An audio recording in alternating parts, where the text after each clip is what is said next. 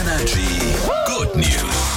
Das erscheint mir heute Morgen sehr sinnvoll, weil wir haben ja auch äh, kürzlich erzählt, dass in Nürnberg auch äh, alle Telefonzellen so nach und nach jetzt deaktiviert wurden. Ja. Und in Coburg äh, wird eine Telefonzelle jetzt sehr sinnvoll noch genutzt, ne? Genau, das ist eine Foodsharing-Telefonzelle in Coburg. Also das ist auch noch die ganz alte, diese gelbe, die wir von früher kennen. Ja, mit dem ganz eigenen Duft, wenn man Die- reingeht. Genau.